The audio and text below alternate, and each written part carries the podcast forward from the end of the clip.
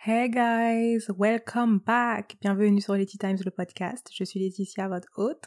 Ravie de vous accueillir pour un nouvel épisode. Alors déjà, je vais commencer par vous remercier pour vos retours sur l'épisode 1.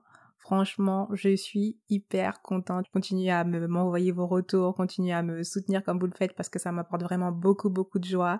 On va commencer tout de suite en fait en se replaçant dans les années 90. Nous sommes dans la classe de CE1, donc on a 7, je crois 7 ans en CE1, c'est ça? Comment j'ai rencontré Georgia, aka Géo Alors écoutez, je rentrais dans les toilettes, j'allais chercher en fait deux de mes copines qui étaient parties aux toilettes et c'était durant la pause de récré de 10 heures. Mes copines en fait elles étaient en train de parler de moi. Puis Georgia qui sort d'un coup d'une cabine de toilette et puis qui va se laver les mains et elle voit que moi j'étais sur place comme ça et mes copines du coup elles se sont retournées, elles m'ont vu, je les ai vues, on s'est regardé. Tout le monde s'est regardé. Georgia, elle m'a dit ça va? Elle m'a pris la main. Elle est sortie avec moi. On se connaissait pas. J'étais pas dans la même classe qu'elle, donc je ne la connaissais pas plus que ça. Du coup, la récréation, elle s'est terminée. Et puis Georgia est partie. Moi aussi, je suis partie. Et on s'est retrouvés à la récréation euh, de l'après-midi. Et puis on était contente de se voir en fait. Moi, j'ai eu une nouvelle copine. J'étais trop contente. Euh, en plus, elle était sympathique. Non, je l'aimais bien. C'était ma bonne fille en fait, Georgia.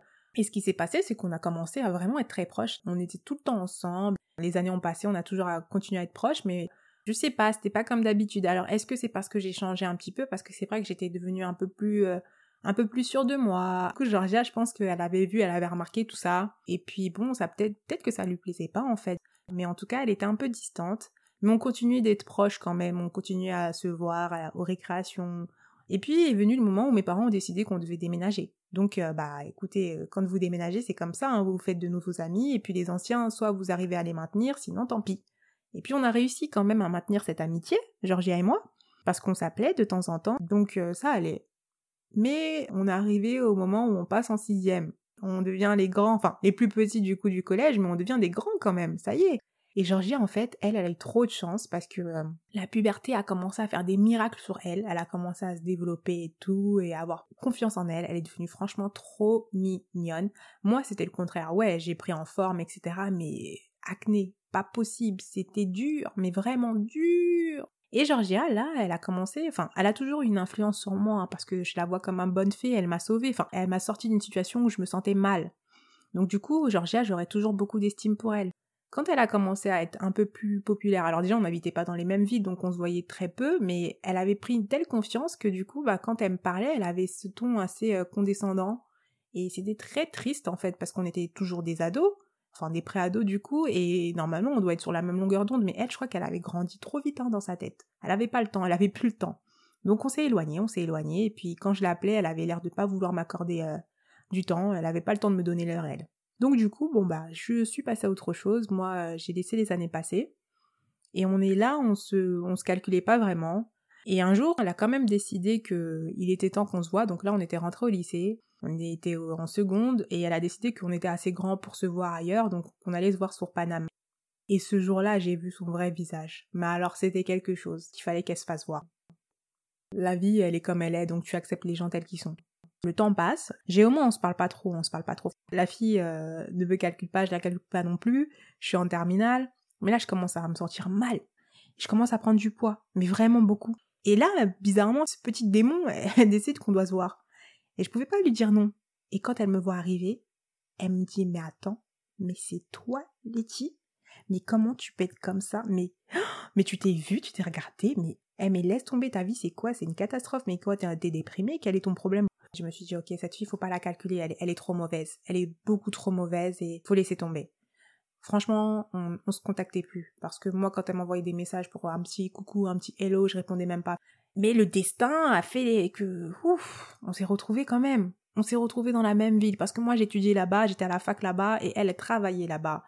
On se croise dans un centre commercial. Du coup, je la regarde, elle me regarde, on se regarde. Qu'est-ce qu'on fait? on peut pas esquiver là. Je souris, elle sourit, hypocrisie de femme. Et plus tard dans la soirée, ce qui se passe, c'est que euh, elle m'envoie un, message, mais j'étais choquée. Écoute, euh, quand je t'ai vu, franchement, je t'ai pas reconnue. Euh. Mais qu'est-ce qui t'arrive? Qu'est-ce qui se passe dans ta vie? Pourquoi t'es comme ça? Non, mais qu'est-ce qui t'arrive? Il faut que tu m'en parles. T'es encore plus grosse que la dernière fois que je t'ai vue. Donc tu m'insultes et puis après tu veux que je me confie à toi. Mais comment c'est possible? Ça c'est impossible. J'avais pas envie de la voir, donc j'ai esquivé. J'ai quand même repris contact avec elle parce qu'elle m'a signalé qu'elle s'était fiancée, qu'elle avait eu des enfants. Et là, on est un peu, on est un peu plus âgé. Hein. Ça veut dire qu'on a quoi, 24, 25. Et j'étais contente pour elle, donc je l'ai bien félicitée. Euh, enfin, franchement, j'ai fait ce qu'il fallait parce que voilà, ça reste une amie d'enfance et j'étais contente qu'elle se réalise dans sa vie. Le Covid, en fait, est arrivé. Quelques mois avant, j'ai commencé à avoir euh, des problématiques. J'avais tout un tas de petits problèmes qui venaient et qui ne voulaient pas s'en aller et ça me saoulait en fait. Je me suis dit c'est toujours moi, j'en ai marre, j'en ai marre. Bon, j'étais j'étais pimpante hein. Certes, le physique était là mais au niveau de la tête ça n'allait pas.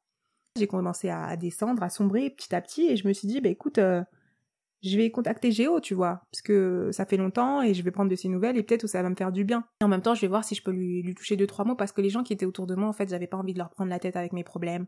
Et je l'appelle et tout, euh, je lui parle, je prends ses nouvelles, des nouvelles de ses enfants, de son époux, euh, elle me dit que tout va bien. Donc j'étais contente pour elle et je lui dis écoute, faut que je te parle, enfin est-ce que t'as un peu de temps à m'accorder parce que moi ça va pas? Et je lui dis ben moi j'en ai marre quoi, j'en ai marre de la vie, enfin je sais pas, je suis pas à ma place ici tu vois, je, pense qu'il y a un truc qui va pas et je suis pas à ma place. Je, je sais pas ce qui, ce qui se passe mais je suis pas à ma place sur cette terre et faut que je me trouve parce que sinon je vais pas pouvoir tenir longtemps. Ma copine Géo, elle me dit que tu crois que je suis un médecin? T'as un problème, va voir un docteur en fait. Qu'est-ce que tu veux que je fasse pour toi? Bon, bah j'ai compris. Hein. Je lui ai souhaité euh, de prendre soin d'elle, de sa famille, de ses enfants. Et euh, à très vite. Même si je le pensais pas, le à très vite. Parce que pour moi c'était fini, il n'y avait plus rien à faire.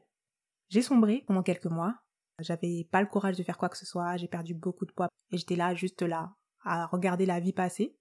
Et un jour je me lève, je vais dans ma salle de bain, j'allume la lumière. Ce que je fais, c'est que je me regarde et quand je me regarde, d'un seul coup, je vois quelqu'un dans le reflet du miroir. Et c'est Géo. Si vous avez bien suivi, Géo, c'est pas une vraie personne. Géo, c'est mon ego. Vous voyez les trois lettres.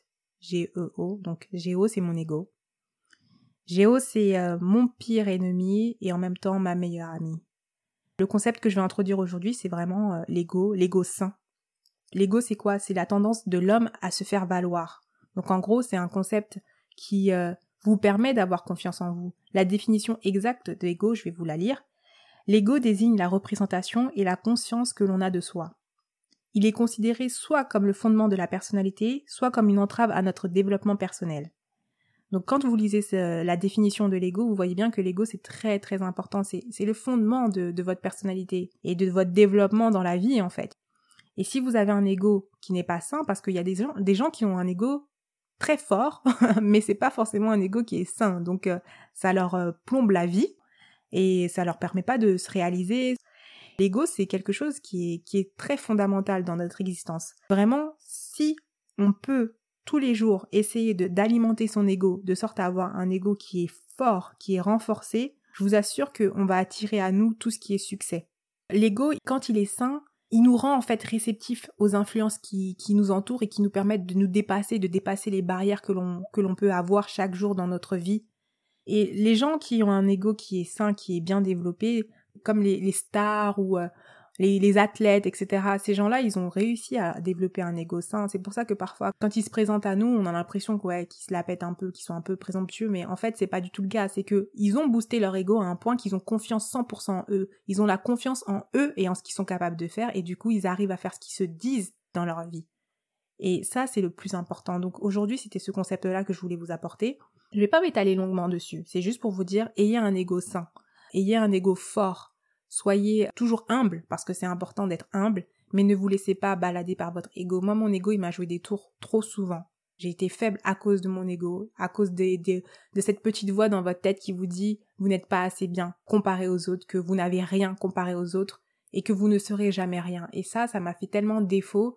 Vous valez quelque chose. Simplement, il faut essayer de nourrir votre ego euh, de la manière la plus saine possible et de croire en vous et de toujours croire en ce que vous êtes capable de faire. J'espère que vous vous êtes retrouvés dans cette histoire parce que je sais qu'on vit tous à peu près les mêmes choses et sachez que tous les jours de votre vie, il est important de faire des mini introspections pour savoir où vous en êtes, comment vous vous estimez parce que c'est vous qui devez vous estimer le plus haut possible. Après, le regard des gens arrive, mais d'abord c'est vous.